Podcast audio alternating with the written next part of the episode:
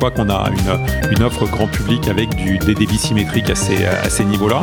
Pour nos concurrents, ça sert jamais à rien, mais peut-être parce qu'ils sont un peu en retard. Bonjour, bienvenue à l'écoute de Monde Numérique, l'émission 100% tech, chaque samedi sur toutes les plateformes de podcast.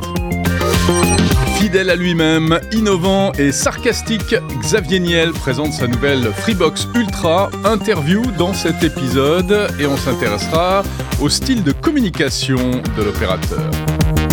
L'actu de la semaine, c'est la sortie du casque Vision Pro d'Apple. Il est enfin commercialisé et c'est une petite révolution. Avec Lisa de Bernard, on verra également comment la chanteuse Taylor Swift a été victime de deepfake pornographique et l'affaire fait grand bruit.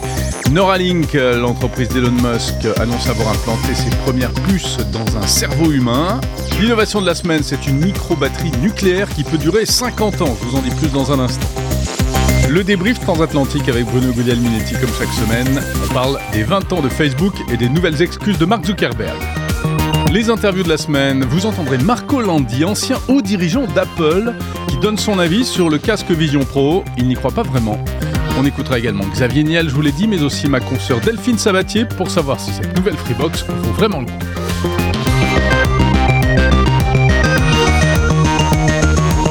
Monde numérique, Jérôme Colombin. Bienvenue dans ce nouvel épisode de Monde Numérique, l'hebdo du 3 février 2024. L'hebdo, c'est chaque samedi 50 minutes de news et d'interviews. Et puis, euh, Monde Numérique, c'est aussi les autres jours de la semaine, des interviews long format, des éditos, des bonus, etc. Et il suffit de vous abonner au podcast sur la plateforme de votre choix ou bien sur YouTube.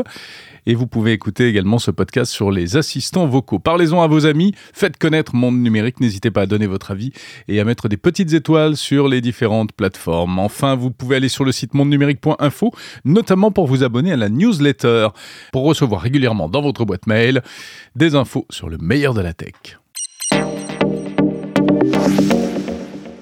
L'info cette semaine qui écrase littéralement tout le reste, il faut bien le dire, c'est la sortie très attendue du fameux casque Vision Pro d'Apple.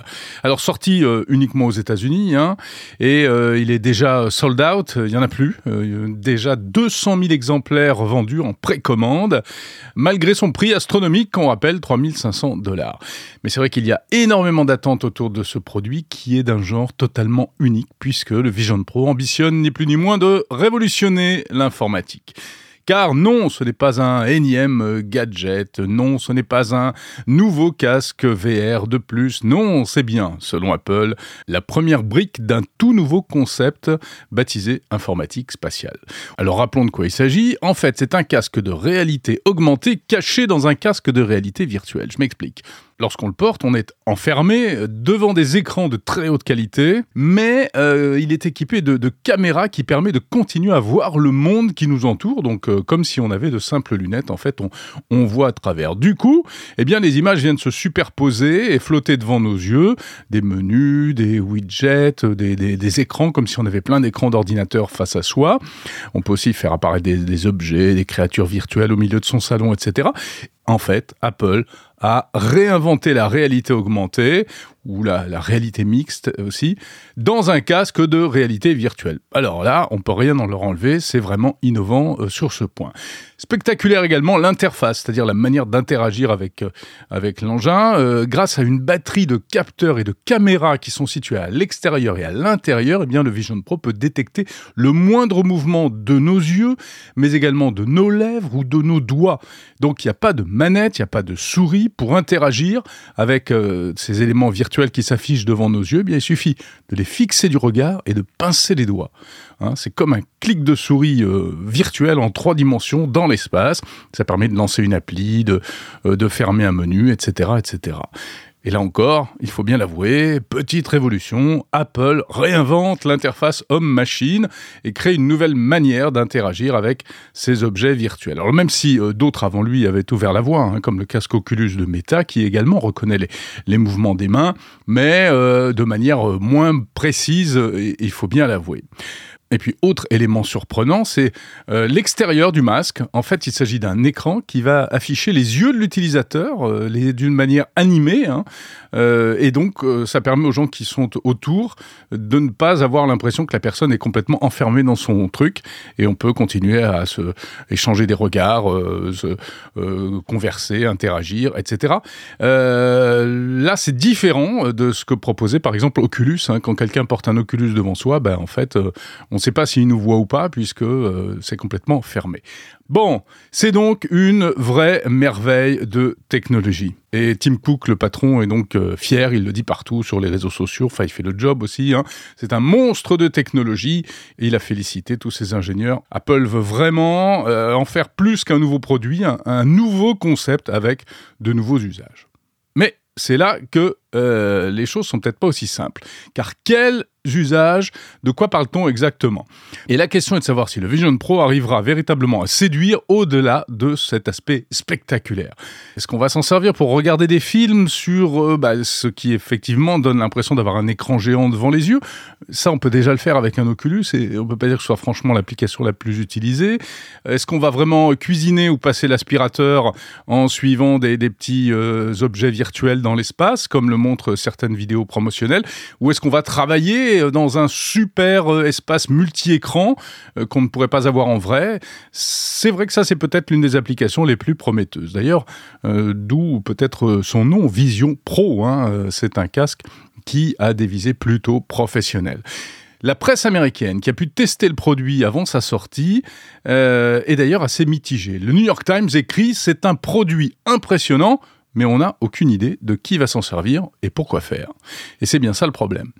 Alors Apple se vante de proposer dès le lancement du casque un million d'applications, dont 600 qui ont été développées spécialement pour le casque, et ce ne sont pas seulement des adaptations, il y a de tout, il y a des trucs pour euh, consulter des, regarder des films, il y a Netflix, MyCanal, euh, etc. Il y a des trucs de sport, il y a des, il y a du commerce aussi. Decathlon a fait une application pour le casque. Microsoft a adapté toute sa suite bureautique Office. Mais est-ce que cela permettra vraiment de convaincre les utilisateurs?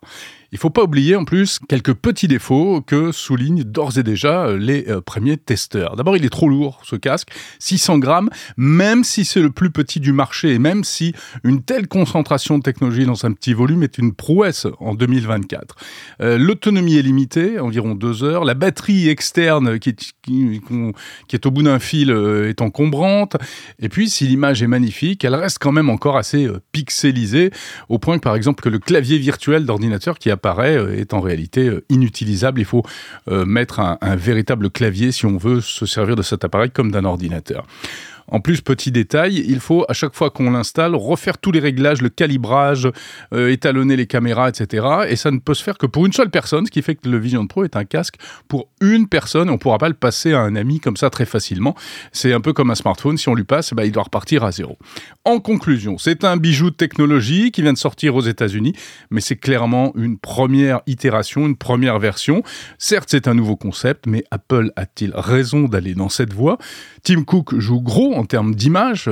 Steve Jobs avait inventé l'iPhone, l'iPad, le Mac, etc. Tim Cook lui a inventé l'Apple Watch et aujourd'hui le Vision Pro.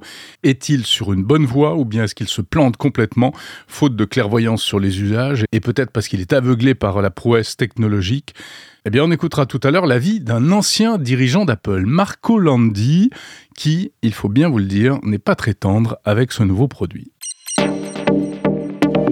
l'actu de la semaine. Et le reste de l'actu de la semaine, c'est avec Lisa de Bernard. Bonjour. Bonjour Jérôme. Comment ça va Lisa? Bah écoute, très bien, très très bien. Et toi? Ouais, Lisa qu'on retrouve alors toutes les semaines dans Monde Numérique pour euh, l'actu tech de la semaine, mais aussi ce que les gens ne savent pas, si tu me permets de le dire, c'est que Lisa, les autres jours de la semaine, euh, se cache derrière une, grande émission de télé, on dira pas le nom, hein, mais euh, à laquelle tu travailles activement, c'est bien ça. Et exactement, une très très grande émission. Voilà, ouais, une émission d'information. Bon, allez, on n'en dira pas plus. Euh, Lisa, on commence par, euh, allez, l'info de la semaine, on, va dire ça comme ça. C'est donc cette conférence euh, qui avait lieu lundi, mardi, pardon, 30 janvier, au siège de la société Free à Paris, pour le lancement de la nouvelle box internet de l'opérateur. C'est le genre d'événement qui arrive tous les tous les quatre ou cinq ans, hein, donc effectivement, ça fait du bruit. On va y revenir en détail tout à l'heure avec une interview exclusive de Xavier Car j'étais à cette présentation. Mais avant cela, si tu nous rappelais un petit peu l'essentiel de cette nouvelle Freebox qui s'appelle donc la Freebox Ultra. Eh bien, c'est une box qui arrive avec un mois de retard par rapport à ce qui avait été annoncé, mais c'est une box qui a été gâtée par le Père Noël avec plein de choses pour séduire les geeks avec un débit euh, descendant et montant de 8 gigabits par seconde au niveau de la connexion fibre, également du Wi-Fi 7, dernière génération euh, de la norme de connexion sans fil. La promesse, on pourra également connecter sans appareil, plus besoin de taper de code, ce qui est toujours euh, très pénible, on le sait. Il suffira seulement de scanner un QR code qui s'affichera sur l'écran de la box. Et puis la nouveauté sur cette Freebox, ce sont les contenus qui sont proposés avec l'abonnement. Et oui, si Free a parié euh, sur le spectaculaire au niveau euh, hardware, la Freebox Ultra, c'est avant tout une box de services et de contenu. Pour 59,99€ par mois, Free propose Canal Plus en direct, Netflix en, euh, en forfait standard avec pub, Disney Plus, Amazon Prime ou encore Caféine. Et c'est justement avec toutes ces offres incluses que Free espère séduire la clientèle. En revanche, si ça ne vous intéresse pas, il y a aussi une offre ultra essentielle pour 10 euros de moins sans les services TV. À noter également que euh, on en aura terminé avec le euh, décodeur TV. Les abonnés devront au choix récupérer leur ancien décodeur de la Freebox Pop fonctionnant sous Android et l'application OQEE e ou utiliser le matériel de leur choix puisque l'application OQEE e est disponible partout. Et enfin, dernier point, bah, on va le citer, euh, l'aspect environnemental aussi de, cette box. Les opérateurs font de plus en plus d'efforts dans ce domaine. Tout à fait, la Freebox Ultra a été euh, pensée pour réduire la facture énergétique grâce au mode veille total qui permettra euh, d'économiser jusqu'à 90% d'énergie. Le Wi-Fi euh, peut couper certaines bandes de fréquences de manière automatique pour réduire la consommation également. Et il y a même pour la première fois un bouton on-off pour ceux qui souhaitent tout simplement éteindre leur box. Enfin, aucun des composants n'a été fixé avec de la colle, ce qui devrait améliorer sa réparabilité.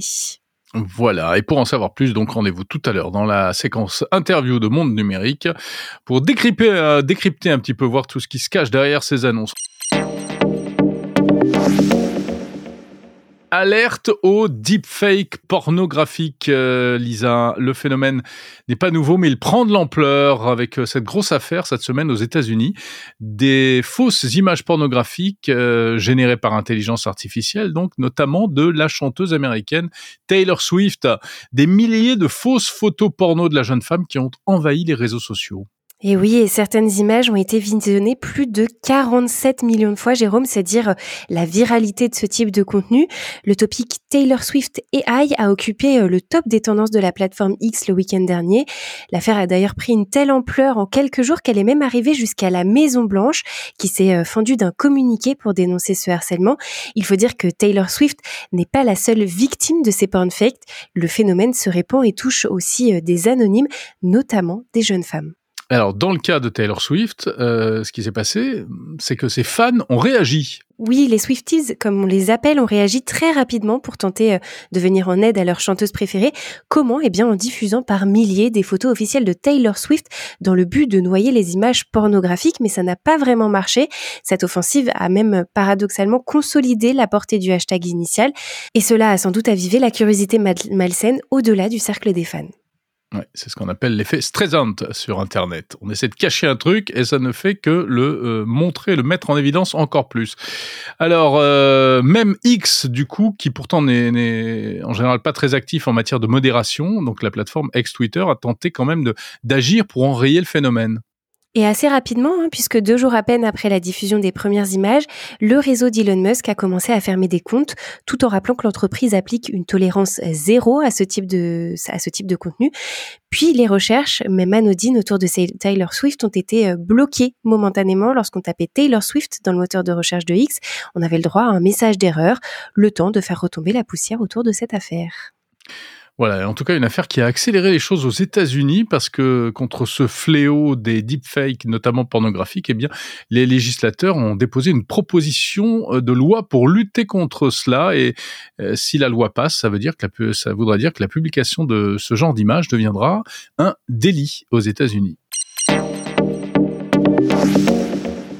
On continue avec euh, sans doute la nouvelle la plus étonnante, la plus excitante peut-être aussi de la semaine. Euh, Neuralink, la start-up euh, de MedTech d'Elon Musk, a posé son tout premier implant cérébral sur un patient humain. Donc une petite puce dans le cerveau, c'est un, une avancée vraiment importante pour la start-up américaine qui concrétise son rêve d'interface homme-machine, puisqu'on le sait, le but ultime de Neuralink, c'est de permettre un jour euh, aux personnes greffées de contrôler des ordinateurs par la pensée. Et oui, après avoir essuyé plusieurs refus des autorités sanitaires américaines qui jugeaient euh, cette procédure trop dangereuse, Elon Musk et Neuralink avaient finalement obtenu en mai dernier l'autorisation de tester leur implant sur un humain. À partir de là, euh, tout est allé très vite, Jérôme, puisque euh, des phases de recrutement ont été lancées juste après l'été à l'intention des personnes atteintes de quadriplégie, c'est-à-dire une paralysie des quatre membres. Et puis, en début de semaine, Elon Musk a finalement annoncé sur X la pose de cette première puce sur un patient. Résultat selon les termes du patron de l'entreprise, les résultats préliminaires montrent une prometteuse détection des pics neuronaux. Dix opérations sont donc programmées pour cette année. Voilà, c'est donc effectivement une avancée majeure, mais euh, tout le monde s'est emballé là-dessus. Euh, c'est vrai qu'Elon Musk a bien fait du tam-tam comme il fallait euh, sur X. Pourtant, Neuralink n'est pas la seule entreprise au monde à faire ce genre de choses.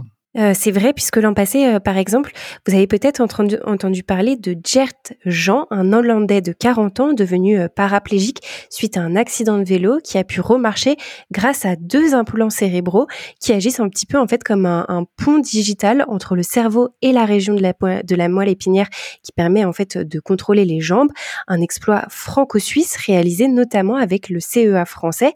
Il y a aussi Synchrone, une start-up américaine dans laquelle Jeff Bezos et Bill Gates ont investi, euh, elle aussi spécialisée dans les implants cérébraux, mais dont la procédure est moins invasive, puisque contrairement à Neuralink, qui effectue un trou dans la boîte crânienne pour accéder au cerveau, Synchrone a fait le pari d'une prothèse insérée via la veine jugulaire. Cela dit, pour revenir un instant sur Musk, euh, c'est vrai que l'une des raisons pour lesquelles on en parle beaucoup aussi, c'est parce qu'on sait que ses ambitions euh, vont au-delà du simple fait de redonner la marche à des patients, et c'est d'ailleurs un peu ce qui peut faire peur. Effectivement, Elon Musk ne serait pas Elon Musk sans ses extravagances. Alors en plus de permettre aux gens de contrôler un smartphone, un ordinateur ou tout autre gadget, rien que par la force de la pensée, grâce à ce euh, tout nouvel implant baptisé télépathie, Elon espère aussi un jour proposer de fusionner avec l'intelligence artificielle. De manière générale, son but ultime est en fait d'augmenter les capacités humaines. Alors promesse miraculeuse ou véritable projet, tout cela reste encore à prouver. Hmm, voilà. Elon, tu l'appelles Elon, toi, carrément. oui, à l'américaine, Elon Musk. À l'américaine. Tu as tout à fait raison, Lisa. Merci beaucoup, Lisa de Bernard, l'actu de la semaine, chaque semaine dans Monde Numérique. Et on te retrouve la semaine prochaine. À la semaine prochaine. L'innovation de la semaine. L'innovation de la semaine. Et si la batterie de votre téléphone mobile pouvait durer 50 ans? Ben, ce sera peut-être une réalité un jour grâce à la découverte d'une entreprise chinoise qui s'appelle Betavolt Technology. Il s'agit d'une petite batterie tenez-vous bien, à énergie atomique. Et oui, une batterie qui permettra euh, de conserver et de rendre de l'énergie pendant des dizaines d'années sans aucune recharge. Elle se présente sous une forme minuscule, plus petite qu'une pièce de monnaie, cette batterie, elle fonctionne à base de nickel 63. C'est un isotope, c'est-à-dire euh, un atome radioactif, comme le carbone 14 par exemple. L'énergie ainsi libérée par la désintégration progressive des isotopes est convertie en électricité et euh, voilà ce qui permet de créer plus qu'un truc de stockage, en fait, quasiment une source d'énergie minuscule. C'est une technologie, en fait, qui est connue depuis euh, de longues années, qui a déjà été utilisée notamment dans des sous-marins, dans des vaisseaux spatiaux également. Mais le problème, c'est que jusqu'à présent, c'était très coûteux et puis très encombrant. La société chinoise en question vient de réussir à miniaturiser complètement ce phénomène. Euh, à noter que c'est sans danger, il n'y a pas de radiation, il n'y a pas de risque d'explosion, contrairement d'ailleurs à une batterie lithium-ion, et il n'y a pas de risque pour l'environnement car euh, les isotopes de nickel se transforment en isotopes de cuivre. Bon, alors, euh, cela dit, c'est encore limité pour l'instant. La petite batterie euh, présentée par euh, la société chinoise peut émettre une tension de 3 volts avec une puissance de 100 microwatts. Ça fait quand même pas lourd, mais elle promet que d'ici 2025, elle pourra produire une batterie capable de générer 1 watt. Applications multiples, évidemment. les smartphones, bon, mais c'est peut-être la dernière application qui verra le jour. plutôt aussi l'aérospatial, les équipements médicaux on parlait tout à l'heure de Neuralink, bah, des stimulateurs cardiaques, enfin tous ces appareils qui ont besoin euh, d'énergie, et puis les microprocesseurs, les drones, les micro-robots, etc etc. Si vous voulez en savoir plus, je vous mets le lien vers BetaVolt dans la description de cet épisode. Allez, attachez vos ceintures. Maintenant, dans Monde Numérique, on part au Québec. Le débrief transatlantique. Bonjour Bruno Guglielminetti. Bonjour Jérôme Colombin. Comment vas-tu là-bas de l'autre côté de l'Atlantique? Eh ben, De l'autre côté des vagues, ça va très bien, merci. ravi de te retrouver comme euh, chaque semaine dans ton podcast Mon Carnet et dans mon podcast Monde Numérique pour notre petit débrief hebdomadaire. Et alors je crois que cette semaine, ben, on est obligé de parler d'un anniversaire, n'est-ce pas? Ben, c'est l'éléphant dans la pièce et même sur les réseaux, tellement c'est immense, les 20 ans de Facebook. Et, eh, euh, tu te rappelles, toi, euh, parce que bon, là, on parle, à l'époque, c'était disponible euh, uniquement dans les, les, collèges, sur les campus euh, universitaires aux États-Unis, mais tu, te souviens, toi, de ton premier contact avec Facebook? J'ai cru que tu allais me dire, tu te souviens de ce que tu faisais le 4 février 2004 à 17h14 Je te pose pas la question, je sais que tu me dirais, oui, je faisais un topo pour France Info. C'est pas faux. Alors, je le sais je sais déjà ce que tu faisais le 4 février. Ouais. Alors je me souviens, oui, parce que j'avais la chance à l'époque d'avoir des petits neveux euh, qui étaient dans les universités américaines euh, et qui euh, donc étaient connectés à Facebook et qui me parlaient de ça, qui m'ont fait découvrir ça et j'ai pu découvrir Facebook sur leur ordinateur. mais parce qu'on était dans, dans, à ce moment-là, je me souviens, on était en vacances au Liban, tu vas tout savoir, et et donc sur leur ordinateur, ils me montraient ce truc là qui s'appelait à l'époque The Facebook, hein, mais, mais qui, qui était juste vraiment un outil que pour les étudiants, parce que c'était un, répertoire, il y avait des photos, des numéros de téléphone, euh, mais ça commençait quand même à des photos, Parce qu'au départ, c'était pour présenter euh, les gens qui étaient sur le campus. Euh, c'était un bottin de contact hein, pour rencontrer les gens sur le campus. Bah oui, c'était un, comment on appelle ça, un, Facebook en fait. Un, Exactement. Un, un trombinoscope en français. wow, ça, j'aurais jamais su. Comment vous dites au Québec? Bah, j'en ai aucune idée. Je, je, je connais. Ah, j'étais coincé sur la langue ah française. Ça, c'est rarissime. Oh, ben, profite. oui, un trombinoscope en français. On dit ça comme ça. Voilà, c'est cadeau. On vous l'offre, le mot, si ça vous branche. Ben, merci. Donc, j'apprécie ta générosité. 2004. Et toi, quand est-ce que tu as découvert Facebook? Écoute, c'était, euh, je pense, un an ou deux ans après euh, sa sortie sur les campus, parce que moi, à l'époque, euh, tu vois, tu étais au Liban à ce moment-là, moi j'habitais à Edmonton, en Alberta, tout près des Rocheuses, et je vivais sur le campus de l'université. et j'avais mon voisin qui était professeur et qui m'avait dit, je sais pas si vous avez vu passer, mais là, les étudiants sont un peu fous sur le campus. Il y a un truc qui existe sur Internet. Écoute, moi, à cette époque-là, là, on commençait à l'Internet, là, ça, on avait laissé AOL, euh, CompuServe était loin. mais quand même. C'était la grande époque de Messenger, rappelle-toi. Oui, ben, Microsoft Messenger, oui, tout à fait. Mais bon, on avait déjà Second Life, alors on était déjà euh, bien équipés. Euh, il y en mm. avait d'autres, euh, Friendster qui était là, donc ça existait déjà. Mais il y a quelqu'un qui, qui m'avait dit, comme ça, un voisin, en disant, vous devriez regarder de ce côté-là. on pense, en tout cas, si on regarde la frénésie sur le campus des étudiants, il y a mm-hmm. quelque chose. J'avais fait mes recherches et puis ben voilà, c'est comme ça que je C'est comme ça. Et, alors, puisqu'on est dans les souvenirs, écoute, moi j'en ai un autre. Euh, c'est mon côté midinette de la tech. Euh, je suis allé euh, à l'université d'Harvard un jour bah, pour une remise de diplôme justement de, de petit neveu dont je te parle, oui, il a fait Harvard. Euh, Quand même. Il y en a même deux qui ont fait Harvard, frères, les deux frères, tu vois. Et euh, je suis allé visiter le, comment on appelle ça, le, le, le, dorme, c'est-à-dire l'endroit où, où, était logé euh, Mark Zuckerberg. Ah, quand même. un peu. Ouais, ouais, ouais. Ben, c'était un peu. euh, Alors, j'y suis allé bien, bien des années après, si tu veux. ouais. À l'époque où c'était encore une espèce de demi-dieu de la tech, c'était pas encore le méchant. donc, il y avait quand même un pèlerinage qui pouvait se faire. Pas du tout, pas du tout. Mais je m'étais non non non, il y avait que moi qui savais que c'était. Je m'étais renseigné et je savais que c'était là que il avait, euh, il était en coloc avec, il avait deux rooms. Mais là, t'as vu le bâtiment ou t'as vu sa chambre? euh, Non, j'ai pas vu sa chambre, mais j'ai vu les, les chambres du même genre parce qu'il y avait euh, voilà. Et je suis rentré dans le bâtiment. C'était un joli bâtiment. Harvard, c'est magnifique. Hein, c'est une ville dans Ah la ben ville à oui. Boston. euh, C'est c'est superbe.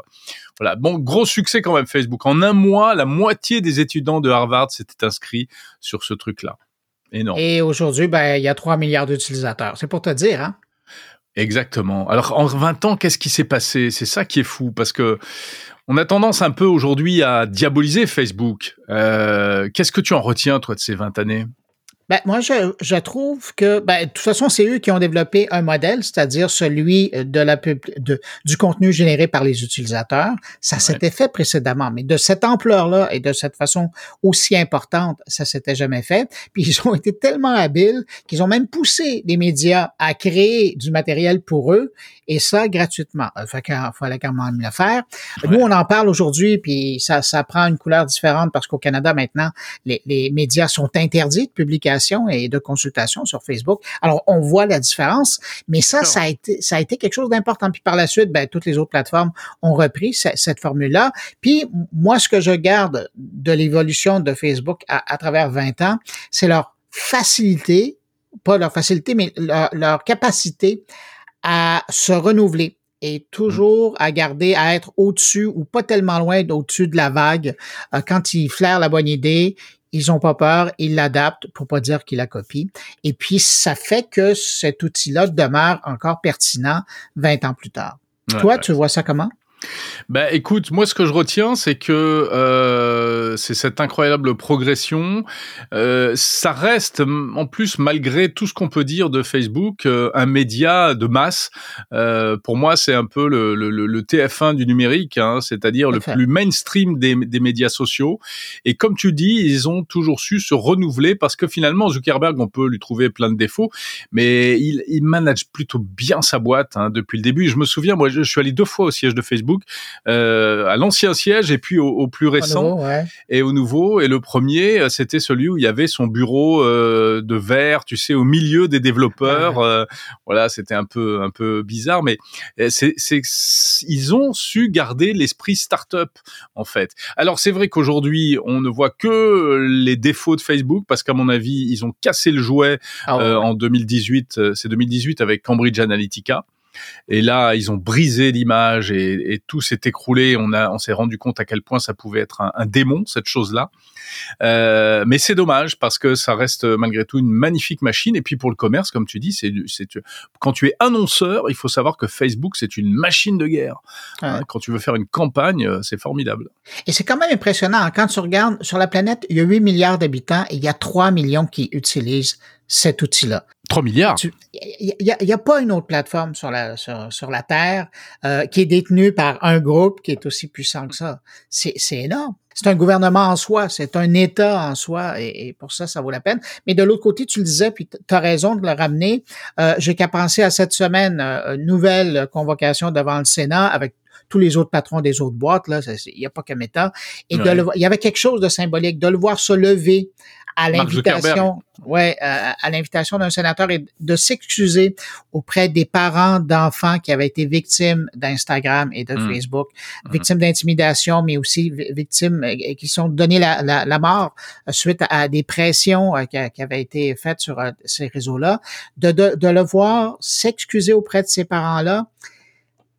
À quelque part, ça faisait du bien parce que ça fait six ans qu'ils ils- ils sont appelés devant comme ça les, les élus américains euh, au Sénat et euh, chaque fois c'est des petites tapes sur les doigts. Il reprend son jet, il retourne à la maison Ah et c'est comme disait Shakespeare, business as usual qui se poursuit euh, av- avant la comparution de l'année d'après. Mais là cette année, il y a eu quand même ça, ça a Je marqué. pense qu'il Ouais, tu penses qu'il y avait plus de, sincérité ou de, non? Ou pas? Écoute, il était embêté. Moi, je, il y a toujours ce visage stoïque là qu'on lui connaît. là, ce coup-là, euh, je, je, pense, je pense qu'il n'y a pas un, PDG, un CEO d'une entreprise qui aime devoir se retourner et confronter les parents de ces enfants-là qui ont été victimes. Ben, surtout que lui-même est, parent aujourd'hui. Ben oui, tout à fait. Alors, il est sensible à ça. Et puis aussi confronté au fait que euh, le, sénateur qui l'interviewait euh, l'a bien dit, hein, ils ont jamais euh, compensé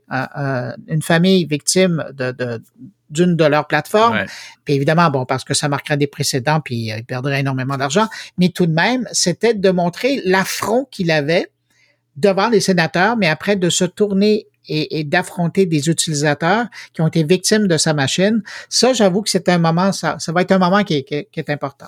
Moi, je pense qu'ils ont, euh, comme comme ils l'ont dit souvent eux-mêmes, euh, ils ont inventé tel, enfin, ils ont véritablement inventé un nouveau monde, un nouveau média, etc. Donc quelque part, c'était inévitable qu'ils ne fassent pas des, des, bêtises. Mais le problème, c'est que, bien sûr, euh, ce qui a toujours guidé avant tout l'entreprise, on est dans la Silicon Valley, on est, bah, c'était, c'est le pognon, c'est le le profit, etc. Et il y avait, il a fallu attendre très longtemps qu'on commence à avoir quelques petites préoccupations éthiques euh, et euh, en termes de responsabilité vis-à-vis des populations. Mais ça ne veut pas dire qu'ils font rien, parce qu'on sait ah que partout dans le monde, ils ont des équipes qui se sont saisies de ces problèmes-là. Hein. Oui, puis encore cette semaine, avant, juste avant euh, les audiences du Sénat, ils ont encore dévoilé que maintenant, les enfants, de facto, lorsqu'ils s'enregistrent, ils vont être, leur communication va être bloquée, que des inconnus pourront pas les contacter. Hum, et chaque hum, fois, hum. on se dit, mais pourquoi ça n'a pas été fait avant? Et voilà, pourquoi ils n'y ont pas pensé avant? Exactement. Ah et ça, c'est un énorme manque de responsabilité, sans doute dû à la jeunesse de Zuckerberg et de ses équipes, euh, mais aussi euh, à la mentalité et à la, au fonctionnement même intrinsèque de ce truc-là. Ouais, je connais des gens qui auraient dit mais il y a des claques derrière la tête qui, qui se, qui se perdent. bon, ça c'est autre chose. Bon, à part ça, Bruno, de quoi parles-tu dans mon carnet cette semaine, juste après notre discussion? Ben écoute, euh, on va faire un tour. On reste à Paris. Euh, on va parler avec Catherine Cano, qui est la représentante du Québec à l'UNESCO. Euh, tu sais que en Slovénie, la semaine prochaine, il y a une grosse rencontre sur l'intelligence artificielle qui est tenue par l'UNESCO. On veut parler de gouvernance de l'IA. Ça fait déjà deux ans là qui table beaucoup là-dessus. Alors là, on, va avancer. donc Catherine Cano nous parle de ça. et aussi, je parle avec Théophile Simon, qui a créé, qui a signé une série de reportages vidéo, mais aussi en texte. Et euh, concernant ces petites mains qui sont derrière l'IA, euh, qui, ah, euh, qui nourrissent l'IA. Alors lui a été, on en a déjà entendu parler en Afrique, notamment au Kenya, mais là lui a été faire un tour en Asie du Sud-Est, dans les Philippines, et il a rencontré des gens qui travaillent comme ça pour quelques euros par jour. et, et c'est assez fascinant. Il nous raconte ça, ce qu'il a vu, comment ça se passe et ce qu'on peut qu'on peut tirer de cette ils entraînent ils entraînent nos intelligences artificielles. Ouais, ouais. Bah écoute, super, euh, je pense que nos deux podcasts mis bout à bout, alors franchement, je pense que ça fait quelque chose hein. Vous avez tout ce qu'il faut savoir cette semaine sur euh, sur la tech. Oh, je dirais je pense qu'ils en ont même plus que ce que Et même plus ah plus que ce que vous pourriez espérer. Bon, et eh ben écoute, je salue tes auditeurs, euh, Bruno, et je leur souhaite une très bonne écoute de mon carnet. Je te dis à la semaine prochaine. Ben, permets-moi de faire de même et je te souhaite une excellente semaine et à la semaine prochaine. Salut.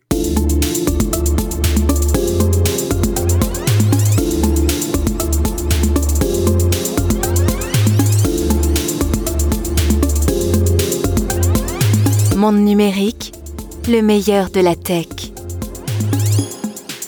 Les invités de la semaine de Monde Numérique à présent. Avant de parler de Freebox, revenons un peu sur l'événement de la semaine, la sortie du casque Vision Pro d'Apple. Mon premier invité s'appelle Marco Landi. Cet Italien qui vit en France, organisateur du festival de l'IA à Cannes, auteur d'un livre L'homme connecté, a un long parcours d'entrepreneur dans la tech derrière lui. Il a été président de Texas Instruments et et surtout directeur monde d'Apple à Cupertino. C'était dans euh, les années 90, au moment où Steve Jobs avait quitté l'entreprise.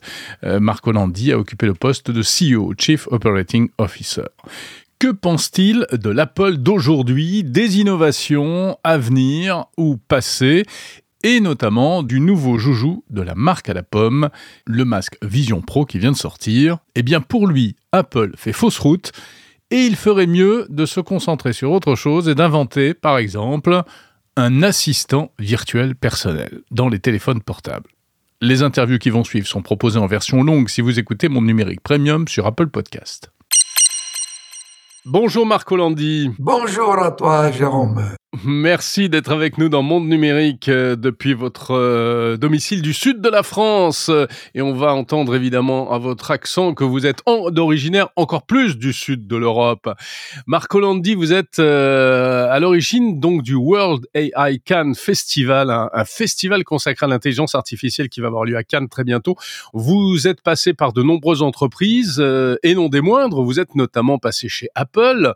Le casque Vision Pro, qu'est-ce que vous en pensez? Est-ce que c'est la l'avenir d'Apple Tout ce que tu mets sur toi, c'est fastidieux. Fastidieux. Je ne sais pas si vous vous rappelez les, euh, quand on regardait la télévision 3D euh, et on devait se mettre ces petites euh, lunettes. Non, Apple il doit faire ease of use, beau, grand style, grande classe. Ça, c'était la vision de Steve Jobs. Utile, mais aussi easy use. Et tout, tout ce que tu mets, c'est pas easy use. J'y crois moins. Mhm. Mais aujourd'hui, euh, Apple a alors à Siri, il y a la brique Siri assistant, mais qui a beaucoup vieilli, qui est pas très. il, devenu... il, faut, il, faut, aller à, à l'autre génération, que c'est l'assistant virtuel. C'est Siri qui devient une personne euh, numérique mais qui euh, devient mon assistante virtuelle et qui pourrait quand même avoir ma face pour être mon avatar, mon alter ego. Ça, là, j'y crois que c'est l'avenir d'Apple. Moi, j'aurais fait ça. Ouais, ce serait quoi pour vous l'assistant virtuel? C'est-à-dire qu'il pourrait vraiment répondre à tous nos, à tous nos besoins Aujourd'hui, si tu veux rentrer avec euh, euh, quand même l'IA générative, où tu tapes, où tu parles à quelque chose de vide, L'assistant virtuel, c'est mon interface utilisateur avec tout le monde euh, de l'IA générative. Euh, aussi pour rentrer sur euh, euh ChatGPT, pour rentrer sur euh, Dali, pour rentrer sur Midjourney. Pourquoi je dois taper? Pourquoi je dois parler avec quelque chose qui est vide? Quoi de d'avoir comme je me connais, Siri qui ressorte l'assistant virtuel. Et je lui dis, prenez un rendez-vous avec Jérôme Colombin pour une interview demain à 15 heures. Et il part, il m'envoie un message. Il l'envoie aussi avec la voix.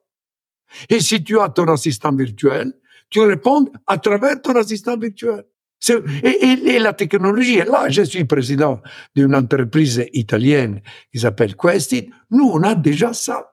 Et on peut arriver à les mettre dans des téléphones. Aujourd'hui, on les fait utiliser dans les entreprises, dans les hôpitaux. On l'a positionné dans les Massachusetts euh, hôpitaux qui l'utilisent pour tous ces clients, pour tout, pour ces malades, malheureusement. La technologie est là. Alors la technologie est là, mais euh, malgré tout, Apple semble un petit peu en retard par rapport à d'autres, par rapport à Microsoft, ah euh, même Google, etc. Euh, ah c'est ça le problème aujourd'hui. Ah oui, ah oui. Dans l'IA générative, ils l'ont perdu. Ils ne sont pas là. Quand même Amazon a investi 4 ou 5 milliards sur Anthropic. Les, les grandes sont déjà dans l'IA générative. Peut-être qu'ils vont la sortir avec l'ère IA générative Je ne sais pas. Mais il faut qu'il sortent avec quelque chose, hein, parce que euh, aujourd'hui, euh, ils sont capables de bien utiliser la vision de Steve, sur laquelle ils ont certainement ajouté. Euh, Tim Cook, il a fait un travail formidable, mais des gestionnaires, pas des visionnaires. moi, je ne le trouve pas utile. Non, non. c'est vrai. Mais il n'est pas un grand succès. Sauf pour le, sport, la santé, etc. Oui, j'ai tout dans les téléphones. Eh oui, c'est sûr. Et du coup, les, les, les, petits accessoires là qui ont été présentés récemment, je sais pas si vous avez vu le AI Pin de Human ou bien un truc qui s'appelle Rabbit. Euh, Qu'est-ce que vous en pensez? Sont des gadgets. Quand, quand Steve est sorti avec l'iPod, il a détruit Sony. Il a réinventé le monde de, euh, de la musique. Quand il est sorti avec l'iPhone, il a détruit Nokia. Et il a changé la façon d'utiliser les téléphones. C'est ça qu'il faut à, Apple. Hmm. Des petites choses. Oui, bon, on va être présenté comme quelque chose que les, les fanatiques d'Apple vont acheter. C'est pas, il va révolutionner l'image d'Apple. Moi, je pense qu'il faut sortir avec quelque chose de très significatif. Ou l'assistant virtuel dans tous les téléphones, ou la voiture, ou une image générative très innovative, mais il y a déjà le marché. Et là, tu vas voir qu'est-ce qui va se passer, hein, parce que moi, je vois déjà la bulle spéculative, parce que, regarde seulement en France, ils vont créer Mistral, 300 millions, s'ils l'ont mis, je ne sais pas, valorisation déjà, 1 milliard. Mais où est-ce sont 2 milliards. Où est-ce sont les fondamentaux? Ouais. Où est-ce le business, le chiffre d'affaires Merci beaucoup Marco Landi, euh, euh, ancien président d'Apple, ancien président de Texas Instruments, aujourd'hui président de la société Questit et surtout du World AI Festival qui se tient à Cannes du 8 au 10 janvier. Et surtout, je vous invite à écouter l'interview intégrale de Marco Landi en deux parties. Euh, d'une part, on parle de son parcours et de, sa vision de la tech, et d'autre part d'intelligence artificielle. Tout cela disponible bien sûr sur le fil du podcast Monde Numérique durant la semaine du 5 février. Passons à autre chose, retour en France. Merci, merci, vous avez découvert cette nouvelle Freebox Ultra. Oui, JP, on est fou, on est fou chez Free. On est même complètement fou avec cette Freebox Ultra d'ailleurs. Vous allez voir. Voilà, c'était mardi 30 janvier à Paris au siège de la société Free. Euh, Xavier Niel himself sur scène, euh, applaudi comme il se doit euh, pour la présentation de la nouvelle Freebox. Alors vous avez peut-être euh, écouté euh, d'ores et déjà l'interview intégrale de Xavier Niel, disponible sur le fil de Monde Numérique depuis le milieu de la semaine. On va revenir un peu en détail sur ces annonces, mais avant cela, il me semblait intéressant de faire un point sur un aspect assez particulier qui concerne Free et Xavier Niel, c'est la méthode de communication de cette entreprise. Alors pourquoi est-ce qu'on parle plus de la Freebox que des autres box finalement euh, lorsqu'elles arrivent sur le marché Mais ça tient quand même en grande partie à, la notoriété, euh, même à la personnalité euh, de son président Xavier Niel, hein, qui se targue d'avoir inventé le triple play en France. le fait est que lorsque Free est arrivé, ça a complètement bousculé le marché, ils ont explosé les tarifs. Mais on ne reviendra pas sur cette partie de l'histoire. Ce qui est intéressant, c'est que depuis de nombreuses années, eh bien, les présentations de Freebox, j'en ai vécu plusieurs suivent vraiment un storytelling particulier. C'est complètement copié sur les keynotes d'Apple. Je me souviens d'ailleurs d'avoir interviewé une fois euh, Xavier Niel en lui faisant la remarque et il m'avait répondu, comme d'habitude, par une pirouette en expliquant que c'était Apple qui l'avait copié. Mais si on regarde dans le détail, en quoi est-ce similaire? Eh bien, euh, d'abord, on crée un événement, on invite la presse et des personnalités, on met un petit noyau d'employés de Free euh, un peu partout dans la salle, chauffé à blanc pour faire la claque, pour applaudir à tout rompre à chaque fois, comme le faisait Steve Jobs et à l'époque. Aujourd'hui, ça s'est banalisé, mais euh, ça n'a pas toujours été le cas pour les présentations de nouveaux produits technologiques quand même. Ensuite, tout cela suit un déroulé très précis où on essaye de mélanger, de susciter l'émotion avec de la musique. On fait le noir dans la salle. On commence par projeter un film d'introduction. Et puis ensuite, il y a un déroulé où on présente euh, les différentes euh, nouveautés. Ce n'est pas du tout une conférence de presse. On ne pose pas de questions pendant l'événement. Tout est minuté, timé. C'est Apple qui a inventé ça. Aujourd'hui, d'autres le font. Et euh, Free, en France, a été l'un des premiers à copier ce mécanisme. Tout comme Steve Jobs qui avait un look unique, le jean et le col roulé noir, Xavier Niel lui aussi cultive euh, le look unique. À chaque fois, il est habillé en jean clair et euh, chemise blanche. Il monte sur scène et il incarne complètement le truc, avec d'ailleurs, et c'est assez touchant, une forme d'émotion et de, de stress et euh, où il est un peu mal à l'aise et, euh, avec beaucoup de trac, on le sent. Jusque-là, c'est donc euh, du copier-coller d'Apple. Mais il y a quelque chose d'assez différent et je trouve que c'est ça qui est intéressant, c'est que nous sommes en France. Donc contrairement aux États-Unis où on est dans le superlatif, dans le amazing, dans le, dans le premier degré de quelque part de, de, l'émotion, eh bien en France, euh, c'est pas exactement la même ambiance. Il y a beaucoup plus d'humour. On est dans l'humour et même dans l'humour euh, second degré, caustique, sarcastique, avec des petits pics où pendant la présentation, il n'hésite pas à mettre en boîte euh, ses euh, collaborateurs qui viennent présenter les différentes euh, fonctionnalités de la box, même si tout ça est filmé euh, à l'avance. Et puis ce qui fait la marque de fabrique de Xavier Niel aujourd'hui pour ses présentations c'est son habitude qui consiste à tacler ses concurrents. Euh, il s'est fait connaître comme ça, en se mettant euh, artificiellement du côté du consommateur et en balançant les pires saloperies contre ses concurrents. Alors ça n'a pas loupé. Euh, pour cette présentation de Freebox, il est allé ressortir, tenez-vous bien, un extrait d'une émission de télé que nous avions le plaisir d'animer, François Sorel et moi-même, sur 01net TV. On interviewait le PDG de SFR qui disait qu'il ne croyait pas du tout au très haut débit pour les box. Euh, évidemment, c'était il y a plusieurs années, donc euh, ça n'a pas de sens de comparer ça avec ce qu'il y a aujourd'hui, mais ça a permis, encore une fois, à Xavier Niel de tacler ses concurrents. Il y a eu aussi un mot euh, contre Orange et contre Bouygues. C'est vraiment une marque de fabrique, ça devient presque du second degré aujourd'hui. On attend la saloperie qu'il va balancer sur les autres opérateurs. Je crois que les autres opérateurs s'en moquent un peu, honnêtement, parce qu'on a bien compris que c'était désormais un artifice de communication.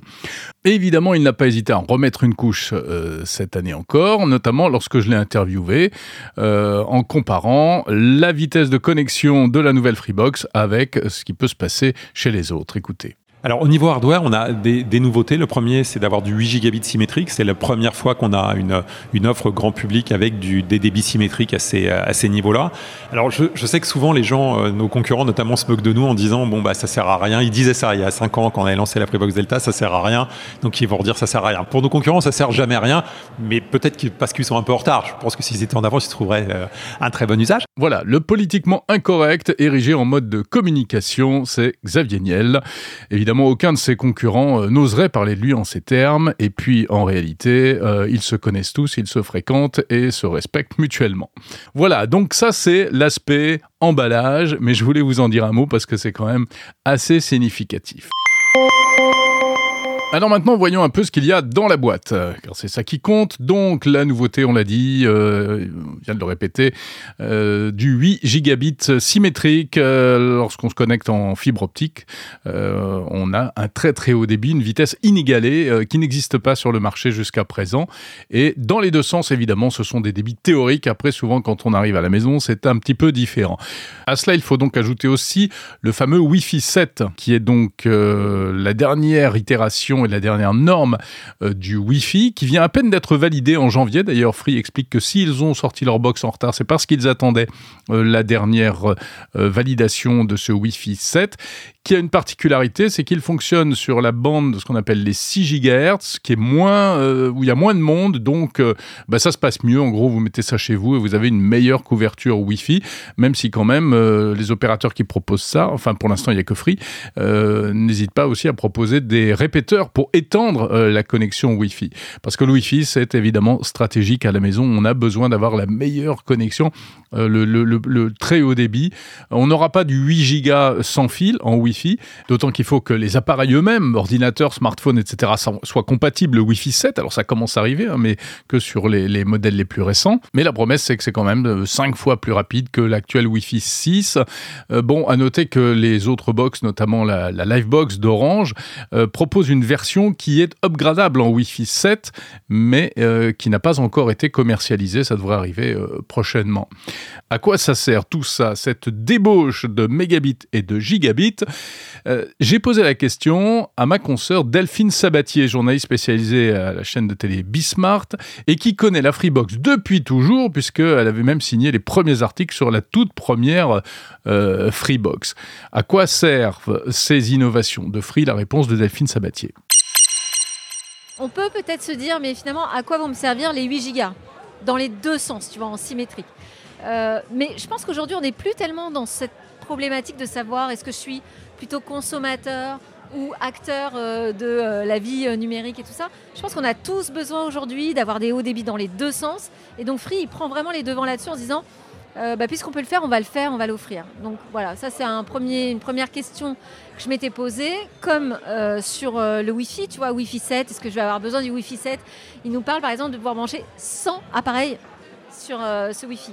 Est-ce que je sais pas si tu as 100 appareils chez toi? Ah, ça peut aller vite hein, avec les objets connectés. Alors, bah, du coup, je me suis posé la question. Effectivement, j'en ai croisé là, quand à peu près 80 chez eux. Et c'est vrai que ça peut monter vite. Donc finalement, allez, c'est voilà, on offre le plus, euh, le maximum. Aujourd'hui, peut-être qu'on voit pas tout à fait les usages, mais à mon avis, ça va vite arriver.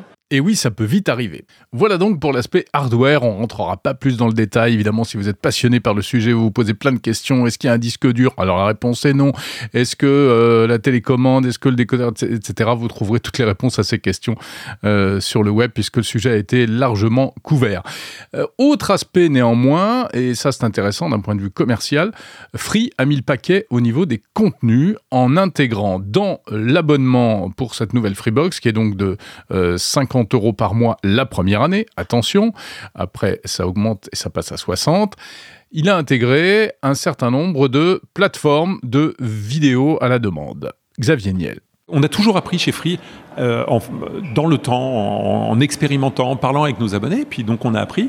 Et, et une de leurs demandes maintenant significatives, c'est de nous dire moi, je veux tous ces contenus inclus parce que j'ai des films qui m'intéressent, j'ai des contenus qui m'intéressent partout. Et donc, l'idée, c'est de dire, c'était une faire une Freebox ultra généreuse, d'avoir les trois grandes plateformes euh, américaines de contenu incluses, euh, Netflix, Prime euh, et Disney+, c'est une nouveauté Disney+. Et puis, à côté de ça, d'avoir la chaîne Canal+, en live, c'est les 300 plus grands films tous les ans qui sont en, avant-première sur la chaîne Canal. C'est à la fois leurs séries, les séries, les productions originales de, Canal, d'Or 200 et ils ont une nouvelle série euh, euh, qui arrive là, je crois que s'appelle Fièvre, qui est incroyable. Et puis à côté de ça, euh, tous les sports, donc d'avoir l'UF, la Ligue des Champions, le golf, le top 14, la F1. Et donc en fait, c'est d'intégrer les meilleurs contenus américains, le top des contenus français dans une offre. Et puis c'est pas pour trois mois, pour six mois. C'est tant qu'on est abonné à cette offre, on dispose de l'ensemble de ces plateformes. Voilà pour l'offre vidéo de Free. Alors ce qu'oublie quand même euh, de dire euh, Xavier Niel, euh, c'est que il s'agit des offres de base. par exemple, il n'y a pas l'Ultra HD sur Netflix et avec de la pub, hein, il faut le savoir. Et si on en veut plus, ben, comme on le disait, il faut payer.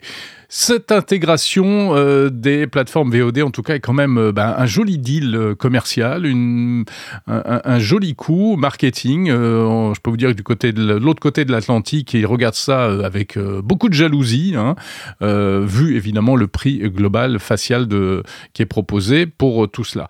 Alors, est-ce que vraiment c'est intéressant ou pas? Bah, Pareil, j'ai posé la question à Delphine Sabatier. Bah, je pense que tu fais des économies quand même. Quand tu as tout inclus euh, dans ton offre euh, box, tu fais des économies, quitte à voilà, peut-être supprimer certains abonnements. sur la musique, moi j'attendais un petit truc un peu plus sur la musique. Euh, mais bon, voilà. Non, ouais, je pense que ça vaut le coup. Après, moi, je ne suis pas chez Free, tu vois, par exemple. Mais, donc, je ne suis pas en train de faire de la pub pour, pour eux. Mais je trouve qu'en l'état actuel, c'est l'offre qui t'en offre le plus. Et tu peux te demander à quels usages ça correspond, mais je pense que les usages, ils vont vite s'imposer à nous. On va vite avoir besoin de tout ça. Merci beaucoup, Delphine.